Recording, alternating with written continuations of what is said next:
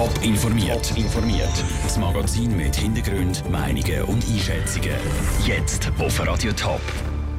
Wieso der Datenschützer die Krankenkasse Hilsana zurückpfeift bei der Gesundheits-App und was am Wochenende an der Inner- oder Landsgemeinde besonders zu reden geben dürfte, das sind die beiden Themen im Top informiert. Im Studio ist der Daniel Schmucki.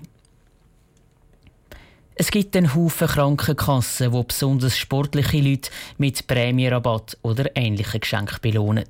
Aber nur Tilsana macht das auch bei der Grundversicherung und nicht nur bei der Zusatzversicherung. Das Bundesamt für Gesundheit hat das kürzlich abgesegnet. Jetzt pfeift der eidgenössische Datenschützer Tilsana aber zurück. Michel Eckimann.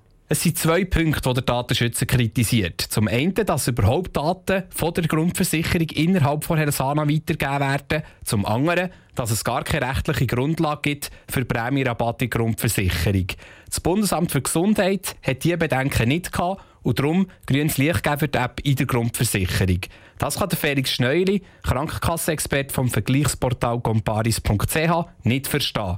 Er regt sich aber über noch mehr auf. Eigentlich würde ich als Bürger vom Bund erwarten, dass sich die Ämter absprechen und äh, ja, fundierte Entscheide kommunizieren und nicht der eine das oder der eine etwas oder der andere etwas anderes. Konsumentenschützer haben sich schon vor Monaten gegen die App gewehrt, vor allem aus Datenschutzgründen.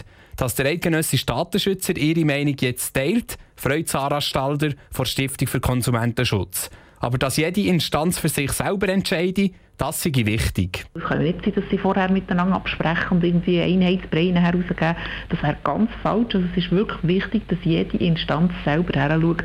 Wir wissen einfach, dass das Bundesamt für Gesundheit immer sehr zurückhaltend ist und sehr zögerlich ist. Und von dem her sind wir froh, ist da jemand mutiger und sagt, nein, das geht so nicht. Tersana selber hat auch schon auf die Empfehlung vom Datenschützer reagiert. Ein Teil der Kritik versteht die Versicherung und will so anpacken. Aber die App in der Grundversicherung ganz aus dem Verkehr ziehen, das kommt nicht in Frage. Der Beitrag von Michel Eckimann. Das letzte Wort in dieser Sache dürfte also noch nicht geredet sein. So wie es im Moment aussieht, läuft alles darauf aus, dass als nächstes das Bundesverwaltungsgericht über die Gesundheits-App der Hilsana entscheiden muss. Ein ganzer Kanton, der sich auf einem Platz trifft zum Abstimmen. Und zwar einfach mit Hand aufheben. Das ist die Innerrhoder Landsgemeinde. Übermorgen ist es wieder soweit. Für Radio Top an die Landsgemeinde auf Appenzell geht am Sonntag unsere Redaktorin Andrea Blatter. Andrea, welche Themen bewegen das Jahr denn am meisten? Also das zentrale Thema ist sicher die Sanierung vom Spital Appenzell. Die Regierung und der Kantonsrat wollen einen Neubau mit der eigenen Bettenstation. Kostenpunkt für das Ganze sind 41 Millionen Franken. Eine Gruppe von Politikern, Ärzten und Gesundheitsangestellten Angestellten ist zwar auch für ein neues Spital, aber ohne die Bettenstation. Sie wollen das Geschäft darum wieder zurück an die Regierung schicken, damit die ein neues Projekt ausschaffen. Und dann gibt es auch noch eine dritte Gruppe, die ist der Meinung, das Spital Zappenzell bräuchte es sowieso nicht, weil die Spitäler Herisau und St. Gallen sind ja in der Nähe. Bevor aber überhaupt über Spital abgestimmt wird, muss noch ein Posten in der Regierung besetzt werden.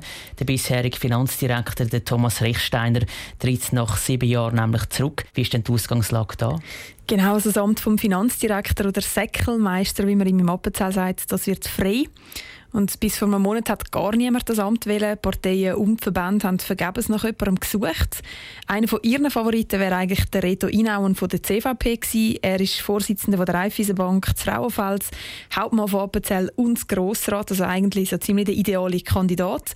Er ist darum auch mehrmals angefragt worden, hat aber immer abgesagt bis vor kurzem. Dort sind aber eigentlich schon zwei andere Kandidaten aufgestellt gewesen, nämlich zum einen der Grossrat Rudi Eberle von der SVP, der ist vom Gewerbeverband vorgeschlagen worden, und zum anderen der parteilose Matthias Riener, der die Arbeitnehmervereinigung im Rücken hat. Und eben die zwei haben gar keine Freude an dieser kurzfristigen Kandidatur von Reto Inauen, weil sie finden, er hat mit dieser äh, ungeschriebenen Regel der Landsgemeinde verletzt. Danke für die Übersicht, Andrea Blatter. An der Inner- oder Landsgemeinde wird auch noch über das Gesetz zu der Bodennutzung abgestimmt.